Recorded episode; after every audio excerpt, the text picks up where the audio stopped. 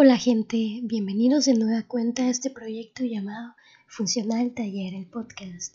Como siempre, les repito mi nombre, es Alejandra, soy arquitecta de profesión en México y el día de hoy vamos a darle la bienvenida al tercer podcast del año 2021.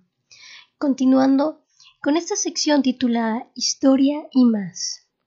Hoy hablaremos de un edificio no solo emblemático, sino innovador dentro del contexto en el que fue concebido y ejecutado.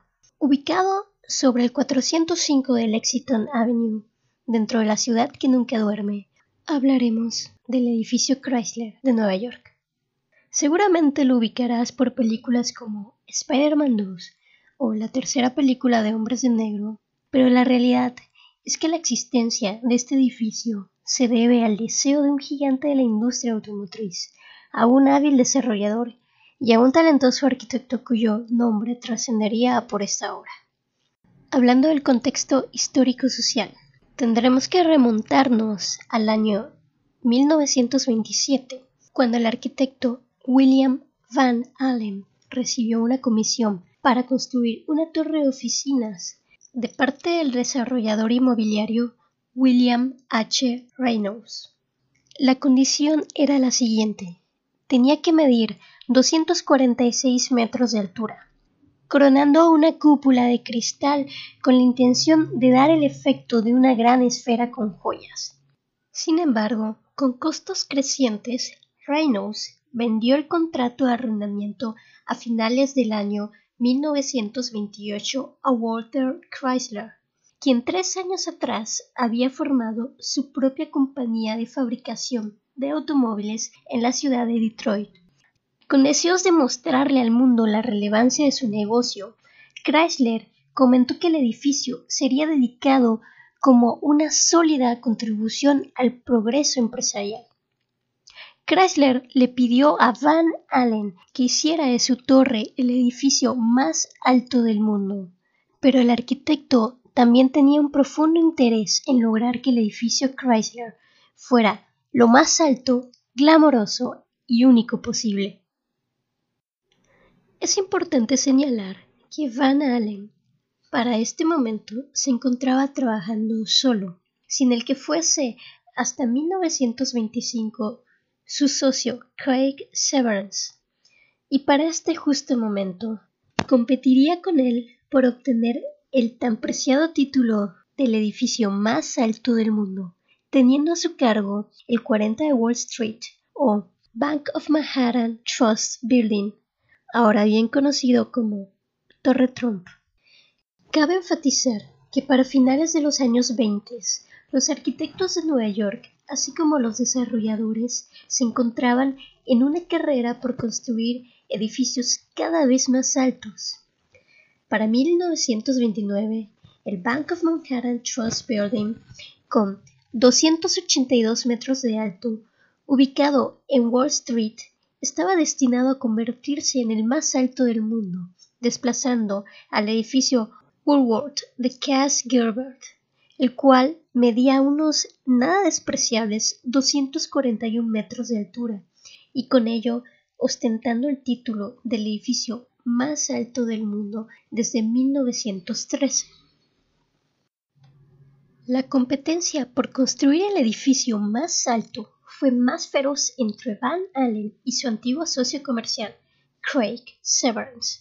Como ya se ha mencionado, el arquitecto del Bank of Manhattan Trust Building, junto con Yasuo Matsui. Al final, Van Allen triunfó de una forma ingeniosa.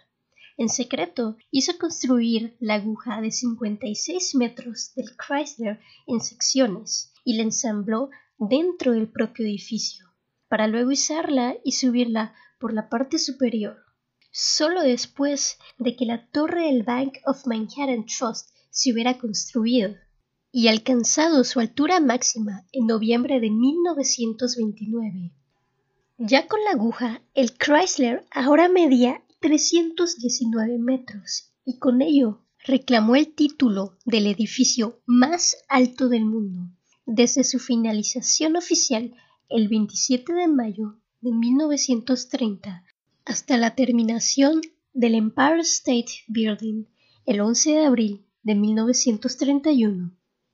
Hablando de arquitectura, en general, la forma y composición del edificio Chrysler lo colocan en una tradición local distintiva del diseño de rascacielos, aplicando dentro de su diseño la zonificación propuesta en la ciudad de Nueva York en 1916, la cual dicta que a cierta altura un edificio tendría que retroceder para permitir el paso de la luz hasta la calle donde éste se ubica. Aunque no todos los rascacielos siguieron este modelo propuesto por la ciudad, se convirtió en una fórmula popular, una planta de base amplia sobre la cual se elevaba una torre esbelta, frecuentemente incorporando remetimientos en múltiples niveles, todos rematados por un casquete piramidal o aguja.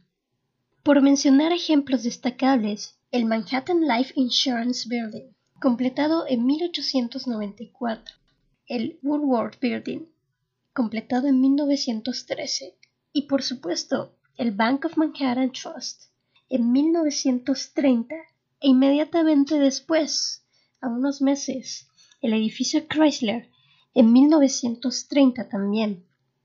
Y con tan solo menos de un año de diferencia, el Empire State, completado en 1931. Hablemos un poco sobre el estilo del edificio Chrysler, el Art el cual se consideraba moderno, urbano e incluso lujoso. No olvidemos que el término mismo encuentra su origen en la Exposición Internacional de las Artes Decorativas e Industriales Modernas, llevada a cabo en París en el año 1925. Pero las raíces del estilo la preceden. El Art podría describir todo, desde el estilo de una torre de oficinas corporativas, como lo es el edificio Chrysler, hasta el patrón decorativo de motivos en mobiliario, murales y recubrimientos. El estilo incorporó motivos como el chevron, el cual es un símbolo usado en heráldica con forma de compás, o el sunburst o resplandor solar, arcos e infinidad de variedades de patrones geométricos, especialmente formas cúbicas. En general, el estilo era más rectilíneo que los patrones florales y vegetales arremolinados comunes en el Art Nouveau además de ser bastante distinto de las formas y detalles de la arquitectura y ornamentación clásica de las bellas artes que prevalecía a principios del siglo XX. Sería una exageración decir que el Art Deco rechazaba completamente al Art Nouveau o incluso los estilos de las bellas artes. En lugar de ello, los diseñadores Art Deco, por así llamarles, sintetizaron y abstrajeron motivos y patrones anteriores para crear una capa decorativa sobre edificios dispuestos de manera convencional. En Nueva York, los exteriores Art Deco abarcaron un espectro desde lo ornamentado hasta lo sobrio. El edificio Chrysler cae en el rango medio de este espectro. Sin embargo, los exteriores tendían a ser coloridos y alegres, con detalles de mármol y metal en esquemas de color dominados por el dorado, plateado, el negro, el rojo y el verde. En el edificio Chrysler, los elementos distintivos del Art Deco incluyen las rayas en blanco y negro entre los niveles, la decoración geométrica concentrada en cada desplazamiento de plano en las paredes, las gárgolas, las cabezas de águila y las tapas de radiador con alas, referenciándose a los adornos de la marca de vehículos Chrysler sobresaliendo de las esquinas, y sobre todo la gran cima o corona con sus siete niveles en forma de media luna, insertados con ventanas triangulares las cuales se iluminan majestuosamente por la noche. Este es sin duda, hasta hoy día, uno de los elementos inconfundibles del horizonte de la ciudad de Nueva York.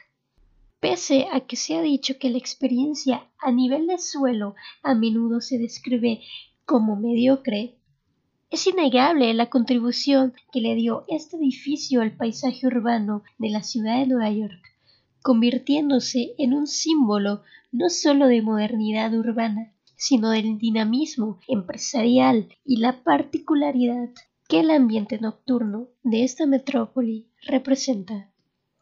Antes de concluir, es importante señalar uno de los mayores logros de la construcción del edificio Chrysler, el cual fue lograr la construcción de un edificio innovador, respetando medidas de seguridad y de prevención en un momento donde los accidentes laborales eran frecuentes y las medidas de prevención de riesgos laborales no se tenían en consideración. Se puede afirmar que uno de los principales logros de la construcción del edificio Chrysler fue que durante los dos años que duró su construcción no murió ningún trabajador.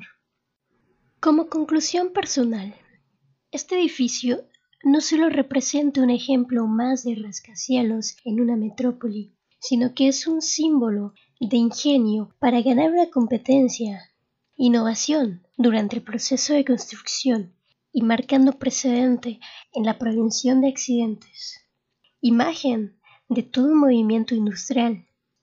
Y por último representación de un estilo propio que si bien como muchas tendencias a lo largo de la historia en un principio no fue bien recibido por la crítica, pero que con el pasar de los años no solo se ha ido incorporando a la cultura y ambiente urbano, sino que también ha formado parte ya del patrimonio de una sociedad reconocible en todo el mundo. Sin más, espero que hayan disfrutado de este episodio, agradeciéndoles por todo su apoyo. Me despido deseándoles buenos días, tardes o noches, dependiendo de la hora en que me escuchen. Hasta la próxima.